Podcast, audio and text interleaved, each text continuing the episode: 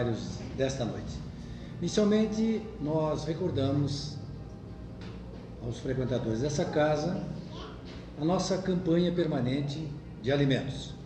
As pessoas que quiserem colaborar, as pessoas que precisam, né, lembrem-se de trazer alimentos não perecíveis, com os quais são montadas as cestas básicas para entrega às famílias carentes que são cadastradas pelo nosso departamento social. As pessoas que precisam de atendimento espiritual, nós também lembramos que nós prestamos esse tipo de atendimento a partir das sete da noite.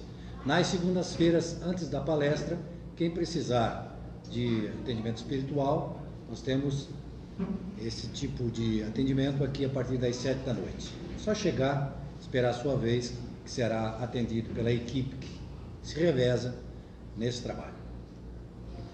Dito isso, nesse instante, então nós vamos elevar o nosso pensamento, sintonizando com a espiritualidade maior que coordena os trabalhos desta noite. E assim nós vamos ajudar a criar o ambiente necessário para a realização dos trabalhos. Pai nosso que estais no céu, santificado seja o vosso nome. Venha a nós o vosso reino, seja feita a vossa vontade, assim na terra como no céu. O pão nosso de cada dia nos dai hoje. Perdoai as nossas ofensas, assim como nós perdoamos a quem nos tem ofendido, e não nos deixeis cair em tentação, mas livrai-nos do mal. Assim seja.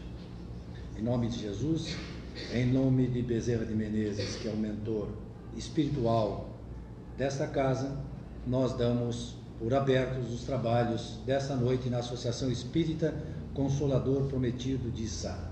Na primeira parte, nós temos a palestra da noite, que hoje está ao encargo da nossa amiga Maria Zélia, que veio lá de Criciúma, do Seara de Jesus, uma trabalhadora, muito tempo na doutrina, se dedica muito à doutrina. Então nós vamos vibrar para que ela possa transmitir com tranquilidade aquilo que ela preparou para esta noite. Vai falar sobre o que quiser. A figueira que secou. A figueira que secou.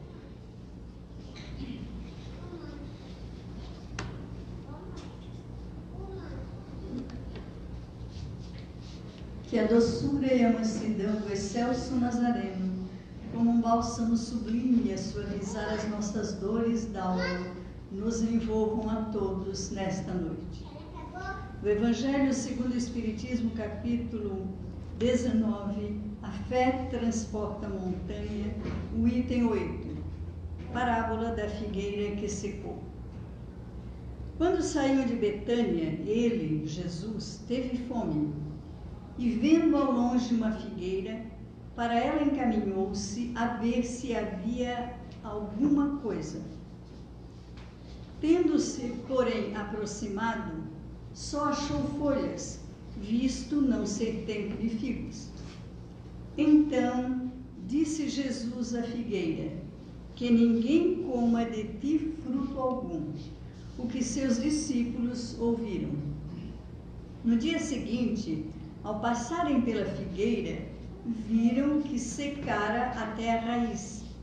Pedro, lembrando-se do que dissera Jesus, disse: Mestre, olha como secou a figueira que tu amaldiçoaste. Jesus, tomando a palavra, lhes disse: Tende fé em Deus. Digo-vos em verdade que aquele que disser a esta montanha, tira-te daí e lança-te ao mar, sem hesitar no seu coração, crente, ao contrário, firmemente, de que tudo que houver dito acontecerá, verá que com efeito acontece. Essas palavras são de São Marcos, no seu Evangelho, capítulo 11, versículos 12 a 14 e 20 a 23. Para que nós possamos entender esse texto, é necessário que busquemos respostas para algumas perguntas. Quantas vezes nós já lemos esse Evangelho? Quantas vezes nas casas espíritas, nos grupos de estudo, já passamos por esse texto, lemos, procuramos interpretar, procuramos entender? Hoje talvez nós tenhamos uma visão nova dele. Então, quais as perguntas que nós faríamos para o texto? Por que é que só Jesus teve fome? Se entre todos ali presentes, ele era o único espírito puro e com certeza o menos necessitado das coisas de ordem material, mas só ele teve fome. E por que que em meio a tantas figueiras Jesus viu apenas uma? Mais adiante nós vamos ver que ali nesse lugar tinha muitas figueiras, mas Jesus viu uma só. Pelo menos é o que Marcos diz. Se Jesus teve fome, por que, que ele não procurou figos nas outras figueiras? Ele foi direto numa figueira, não encontrou figos e não procurou nas outras. Por que os apóstolos não ajudaram o mestre a procurar figos? Jesus disse que estava com fome, foi na direção da figueira. Ninguém mais o ajudou a procurar figos. E por que que Marcos diz assim? Jesus procurava alguma coisa. Marcos não fala que Jesus estava procurando figos. Ele foi na direção da figueira procurar alguma coisa. Que coisa que alguém ou que Jesus poderia procurar numa figueira? E por que que quando Pedro diz que Jesus amaldiçoou a figueira, Jesus parece que concorda com aquela afirmação? Teria Jesus realmente amaldiçoado uma figueira? Jesus, que era todo amor, que ensinou a necessidade do perdão, ele amaldiçoaria qualquer criatura? E será que Pedro falou realmente em maldição? Pedro, conhecendo como conhecia Jesus, eles moravam na mesma casa, conviviam intimamente. Ele sabia que Jesus não seria capaz de amaldiçoar nada. Então, será que Pedro realmente falou em maldição? Se nós não procurarmos respostas para estas perguntas, fica difícil identificar nesse texto aquele Jesus que um dia disse: Eu vim para servir e não para ser servido. Como é que aquele aparece fulminando, sem dó nem piedade, uma figueira? Simplesmente porque ela não tinha figos. E o texto diz que sequer era época de figos. Não era tempo de as figueiras frutificarem. E Jesus sabia disso. Como é que se explica então esta aparente intransigência de Jesus, que em outra ocasião ensinou que nós deveríamos perdoar 70 vezes, sete vezes? Como é que ele pôde suprimir uma obra da criação divina, por onde transitava o princípio espiritual fazendo a sua trajetória evolutiva?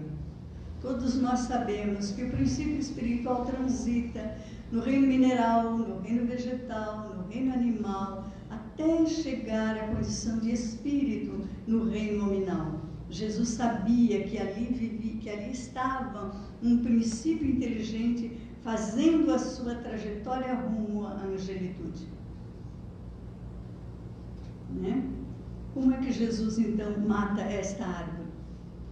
Se até nós sabemos da importância de uma árvore para a natureza, sabemos que no universo tudo interage. Alguém até já disse: no universo não se arranca uma flor sem que se balance uma estrela. Tudo está interligado, tudo interage.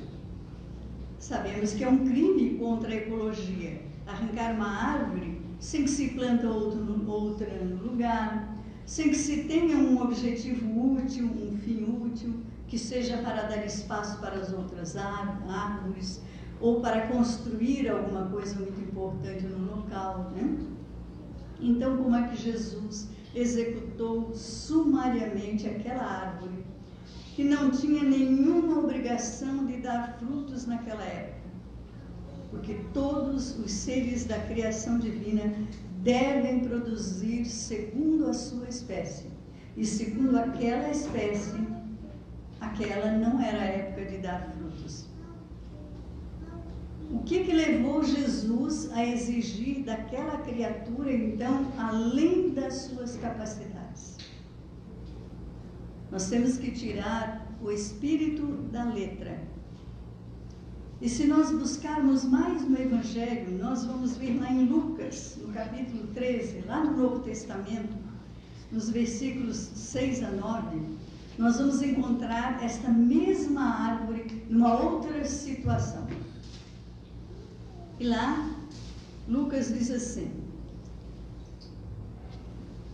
Um homem tinha uma figueira na qual procurou figos por três anos consecutivos. Como não encontrasse, chamou seu servo e mandou que a cortasse, porque estava ocupando espaço inutilmente. E aí o servo pediu: Senhor, Vamos dar um prazo de mais um ano. Eu vou cavar em volta, vou colocar adubo e aí esperamos a próxima colheita. Se der frutos, tudo bem. Se não, então a gente corta. Por que, que era tão importante para esse homem recuperar a produtividade daquela árvore? No Novo Testamento, nós vamos encontrar muitas referências, inclusive do próprio Jesus, a várias espécies do reino vegetal. Nós vamos encontrar lá o trigo, o centeio, a cevada, a oliva, a mostarda, o bálsamo, a uva, o figo e etc. Quem estiver disposto a procurar mais o Novo Testamento, com certeza vai encontrar mais. Né? Por que isso? Porque, na, na realidade, cada uma destas plantas representava a economia de uma determinada região. Não haviam as fábricas, as usinas como existem hoje, né? Aquela cidade é sustentada por uma mina, aquela outra pela cerâmica, aquela outra pela indústria, pelo comércio. Não tinha nada disso naquela época. Então, o que sustentavam as regiões eram os vegetais eram as plantas. E cada uma dessas, dessas plantas sustentava economicamente uma cidade, ou uma aldeia, ou uma região. Então o figo era importantíssimo, porque ele sustentava a economia daquela região ali onde Jesus foi procurar a figueira. E esta região ficava entre Betânia e Jerusalém. E essa cidade se chamava Betfagé. E Betfagé quer dizer casa dos figos, ou terra das figueiras. Então ali, para qualquer lugar que se olhasse, se enxergariam inúmeras figueiras. Mas Jesus foi na direção de uma só. Então, não se admitiria jamais naquela cidade uma figueira sem figos porque o objetivo maior da existência da figueira era produzir figos para garantir a economia daquele lugar. As figueiras eram então valiosíssimas, não só como alimento, mas também como remédio. A sua força curativa estava não apenas nos frutos, mas também nas folhas, nos galhos e até nas raízes. Então, as figueiras eram aproveitadas totalmente. Não se podia admitir uma figueira que realmente não produzisse. O figo contém potássio, cálcio, fósforo, sódio, ferro e uma variedade de outros elementos, de outras vitaminas. Então, as figueiras eram bênçãos de saúde, eram promessas de energia para o trabalho. O figo era usado também como diurético, como digestivo, nas inflamações do, do fígado, da garganta, da gengiva, nos cálculos biliares e renais, e era também um poderoso medicamento para a bronquite e auxiliar até mesmo no tratamento da hidropsia. Olha então a importância de uma figueira. Os figos eram consumidos não só ao natural, mas como passas. Eles eram secados ao sol da manhã por vários dias e conservados no mel de abelha como um ótimo alimento no combate à anemia e como um purificador do sangue. E entre os nazarenos, o figo era preparado, eles faziam uma preparação do figo com leite de cabra, e isso era considerado um alimento sofisticadíssimo, um prato muito sofisticado da culinária daquela época. Então as figueiras valiam muito, elas eram muito numerosas e davam frutos durante dez meses. Mas Jesus foi procurar figos justamente naqueles dois meses em que elas não davam figos. Jesus foi procurar, na realidade, alguma coisa que nós vamos ver que coisa era essa que Jesus estava procurando. Então, quando se encontrava uma figueira sem frutos, tiravam-se três conclusões. Ou não era tempo de figos, ou o solo era fraco, ou a figueira era estéril. Então se fazia todo o possível para salvar essa árvore. Ela só era cortada em último caso, depois de se constatar que realmente o problema era com ela. Por isso se cavava ao redor, né, um diâmetro de alguns metros ao redor dessa árvore, se adubava, se esperava a próxima produção. Então, se não havia, não surgissem os frutos, aí se arrancava a árvore para dar espaço para que as outras crescessem melhor. Então não havia, não havia nada de estranho ou de criminoso nesse procedimento. Então, tudo nos leva a crer que Jesus já tinha procurado figos nessa mesma figueira em outras ocasiões.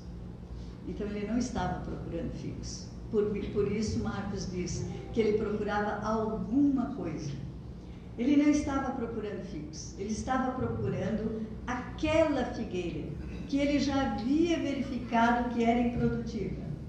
E por que, que ele estava à procura desta figueira?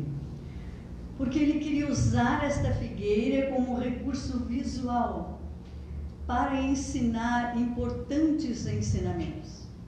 Jamais mataria uma figueira produtiva. Aquela fatalmente estava destinada a morrer. As atitudes de Jesus, as palavras, o gestual, a postura, tudo em Jesus tinha sempre um fundo pedagógico.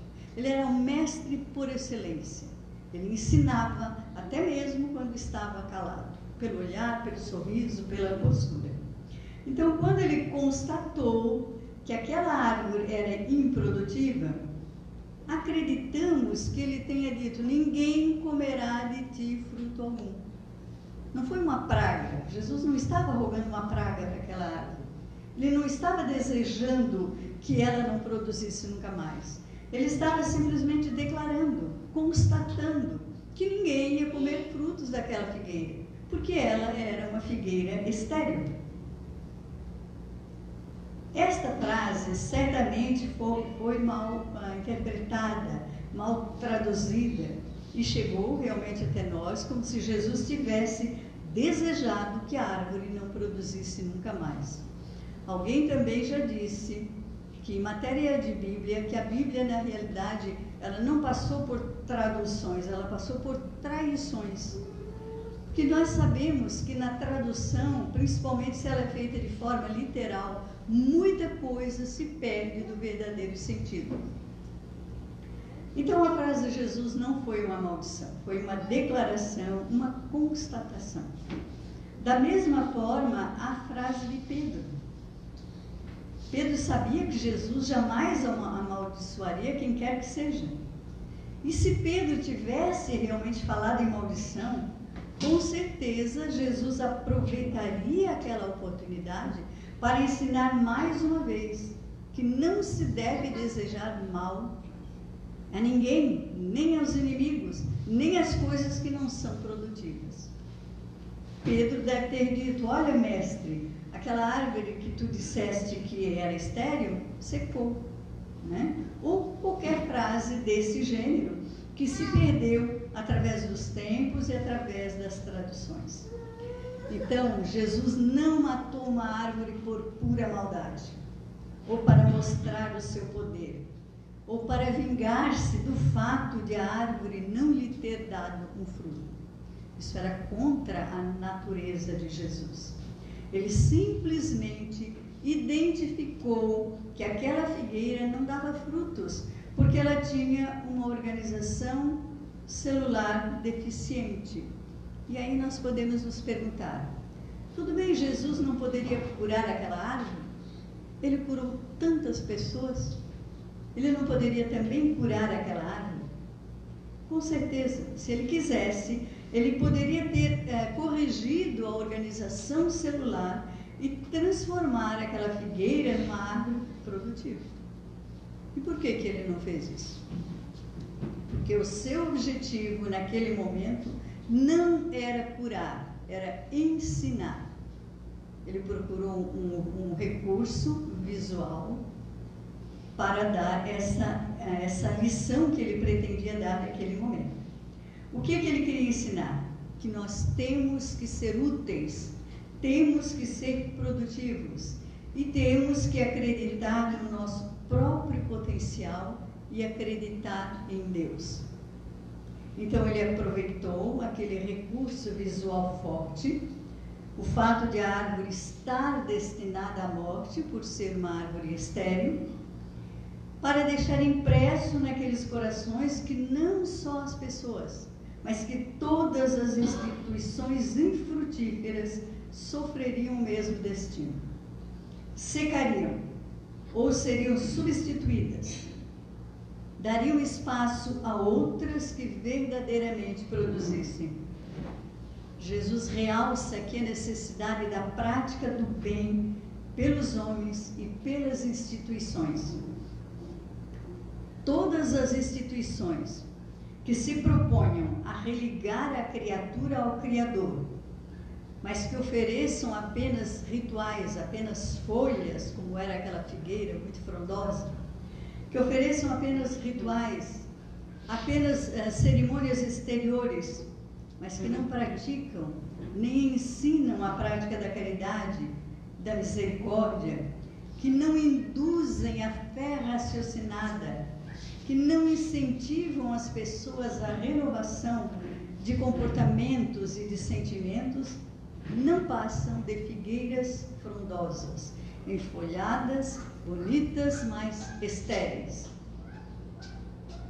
E lendo o Evangelho segundo o Espiritismo, nós vamos ver que essa, num sentido figurado, esta figueira muito bonita, com muitas folhas, mas sem frutos, significa todos aqueles de nós que aparentamos ser bons, mas que não produzimos bondade.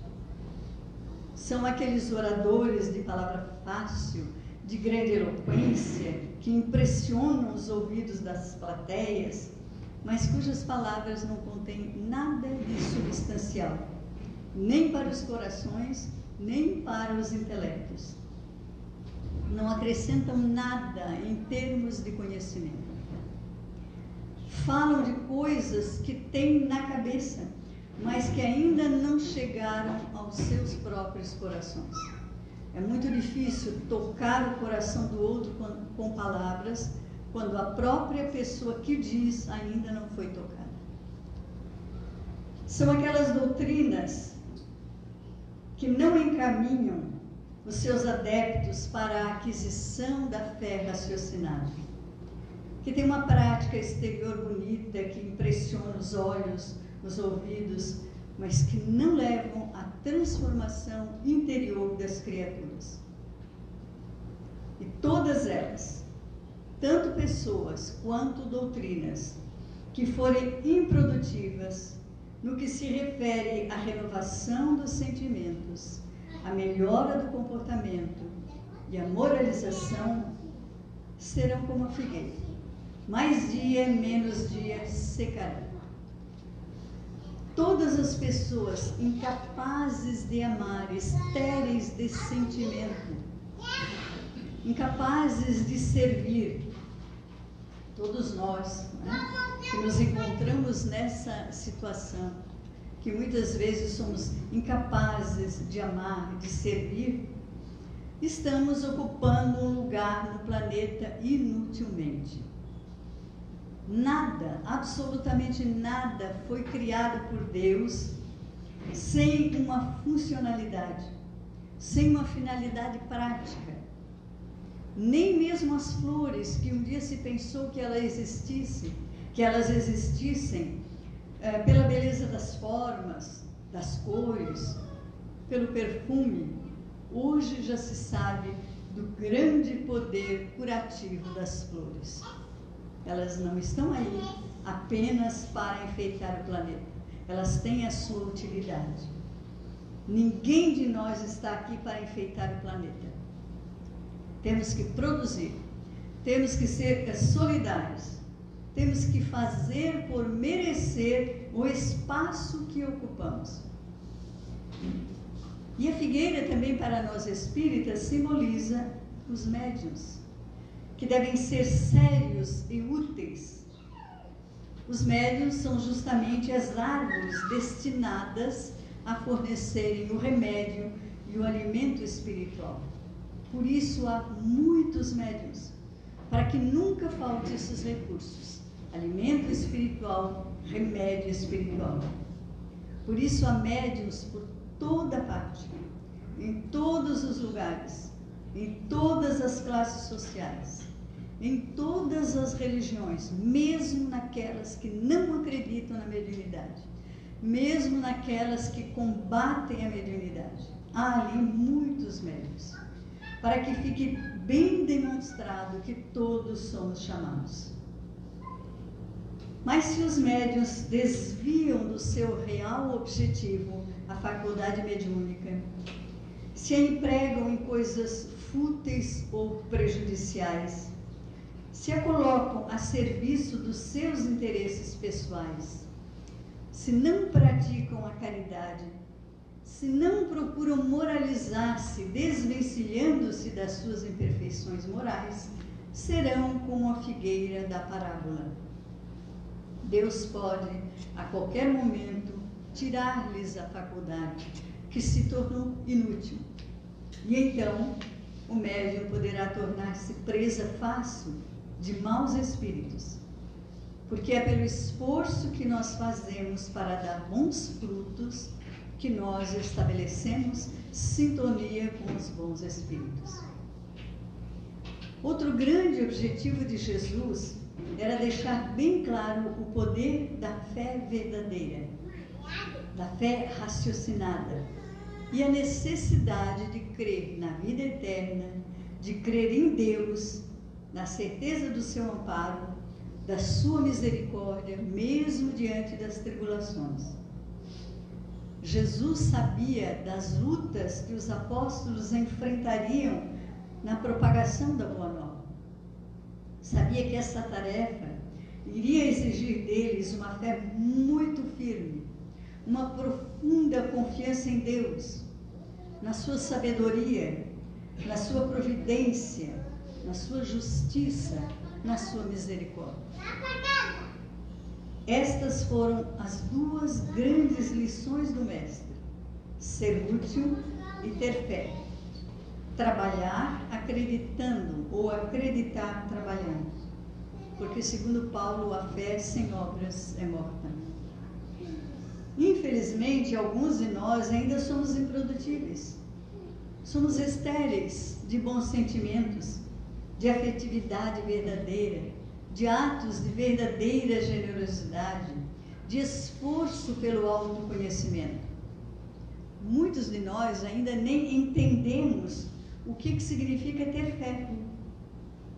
E às vezes achamos que ter fé é acreditar que tudo que nós fizermos virá para nós como num passe de mágica. Ter fé não é isso. Ter fé é entender e aceitar que tudo que nos acontece tem uma razão de ser. É acreditar realmente que Deus é a inteligência suprema e que não nos deixa o desamparo, que não nos atira às correntezas da vida sem os devidos equipamentos. Ter fé é acreditar que todos estamos neste planeta de provas e expiações, fazendo um curso de especialização, com um plano de aulas funcional, eficientíssimo e perfeito para o nosso nível. Ter fé ter confiança e consciência das nossas capacidades, do potencial que temos obrigação de desenvolver, de fazer desabrochar pelo esforço, pelo trabalho, pelo autoconhecimento. Esta é a fé em nós mesmos, a fé humana que deve caminhar juntamente com a fé em Deus. É a confiança em que os nossos sonhos podem se tornar sim realidades, se nós nos qualificarmos para receber essas realizações e entendermos que essas realizações podem acontecer agora, na atual existência, ou pode acontecer em outras existências, de acordo com as nossas conquistas morais. E esta qualificação que nós temos que fazer para merecermos as coisas que pretendemos, ela transita pelo estudo, pelo esforço, pela abnegação, pela moralização, pelo trabalho. Um poeta já disse: ninguém é feliz impunemente. O preço que nós pagamos pela felicidade é justamente a busca da perfeição. Seremos plenamente felizes quando formos perfeitos. Se nós compreendêssemos bem esta força que trazemos em nós, se colocássemos a nossa vontade a serviço desta força e juntássemos a fé humana com a fé divina, realizaríamos grandes prodígios. O próprio Jesus disse isso. Então, todos aqueles que, a partir do autoconhecimento, procuram ajudar-se, unindo a fé humana com a fé divina, são aquelas pessoas que vão à luta com segurança e com o equilíbrio de quem sabe que Deus está sempre presente nos nossos esforços. E que sabem que se não vencerem na primeira tentativa, sempre poderão reconsiderar suas metas, refazer os seus planos, na certeza de que qualquer que seja o resultado, o trabalho, o esforço, as dificuldades trazem o crescimento intelectual, o fortalecimento do caráter, o amadurecimento da personalidade. Nada é perdido em termos de esforço. Então, Jesus nos garante que aquele que crê pode realizar coisas fantásticas pode até transportar para fora de si mesmo as montanhas das suas imperfeições. Então, meus irmãos, que nessa noite nós pensemos sobre essas grandes lições do Mestre e perguntemos-nos humildemente: acreditamos realmente em Deus? Acreditamos em Deus como a inteligência suprema? e acreditamos em nós mesmos como os seres inteligentes da criação divina? E o que é que nós temos produzido de bom a partir desta fé? E se as respostas não forem positivas, não vamos desanimar, porque sempre é tempo de nos afastarmos do perigo de uma vida puramente de aparências. Nessa oportunidade, nós queremos desejar a todos os senhores presentes, a todos os seus familiares, a presidência, a diretoria dessa casa e a todos os ceareiros dessa casa e seus familiares, um ano novo, repleto de harmonia, de muito trabalho no bem, de muito crescimento espiritual. Que a paz de Jesus permaneça conosco. Que assim seja.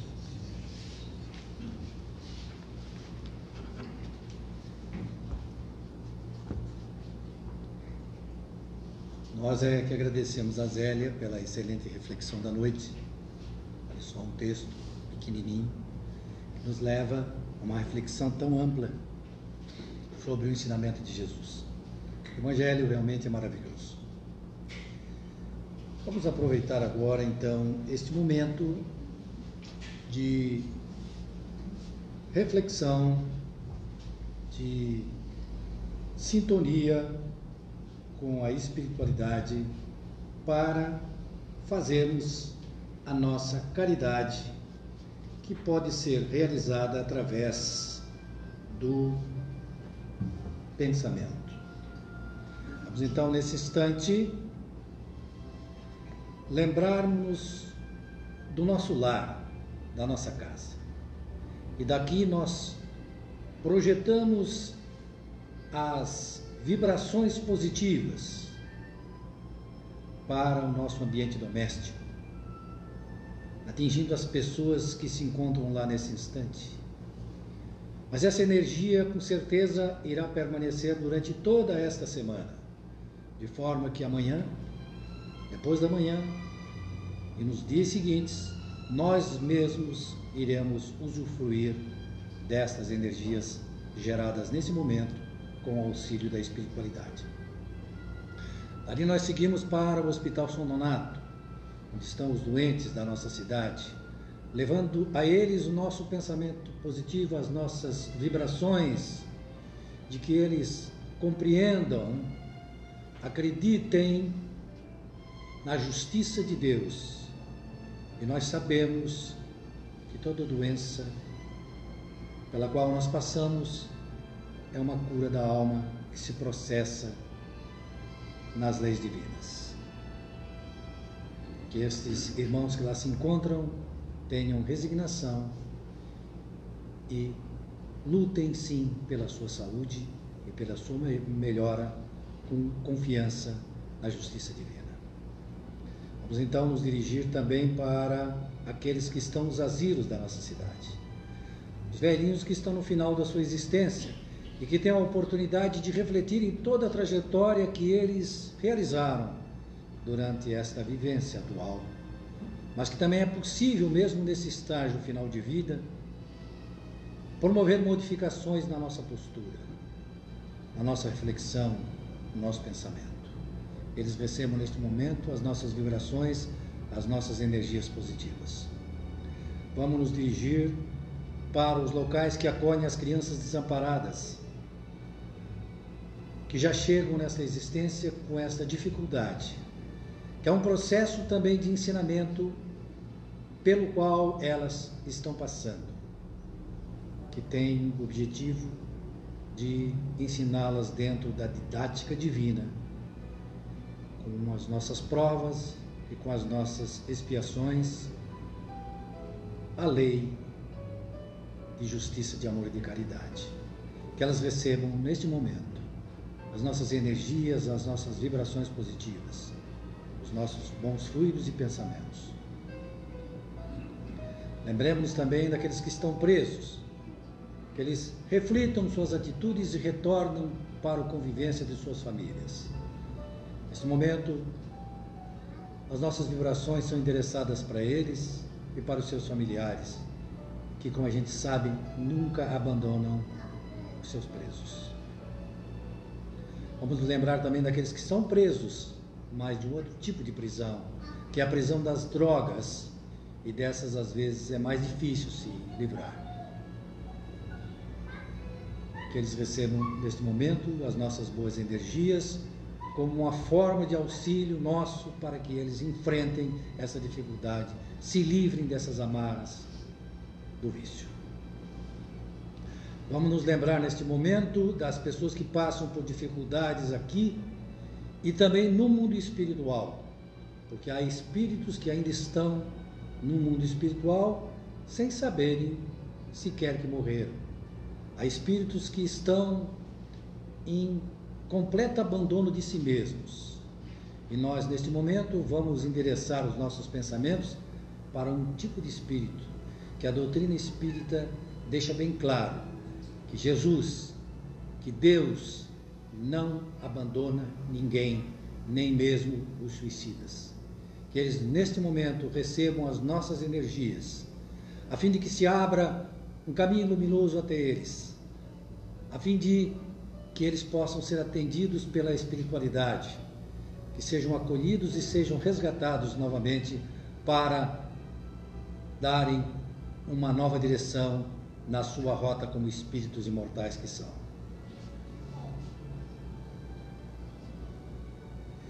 Vamos, nesse momento, nos lembrar de todos aqueles dirigentes religiosos de todas as religiões, porque todas são importantes. Todas as religiões estão auxiliando Jesus a implantar o reino de Deus na terra. Que eles tenham consciência da sua responsabilidade, estejam abertos às orientações que vêm do mundo espiritual, para que as ações sejam realizadas sempre no interesse coletivo. E aí nós incluímos também os nossos dirigentes de todas as instituições, prefeito, governador, presidente de todas as nações, para que também acolham estas inspirações para que suas ações sejam voltadas para o bem coletivo. Vamos agora fazermos aquilo que nós chamamos de irradiação. Nós, pelas energias do pensamento, vamos, neste momento, magnetizar as águas aqui presentes, projetando sobre elas os fluidos que elas têm a capacidade de absorver.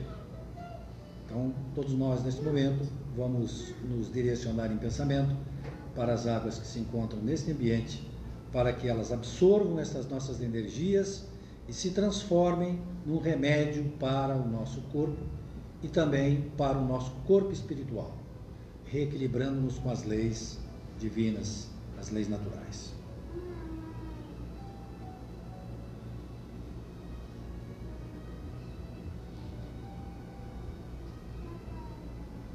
Pai nosso que estais no céu, santificado seja o vosso nome. Venha a nós o vosso reino, seja feita a vossa vontade, assim na terra como no céu. O pão nosso de cada dia nos dai hoje.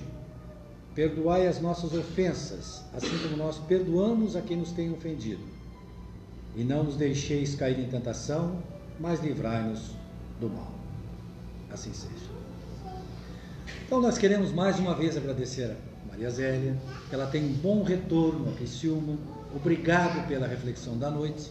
E agora nós temos o passe para aqueles que quiserem dele participar. Pedimos que as pessoas permaneçam em silêncio, que o pessoal que organiza o passe irá chamar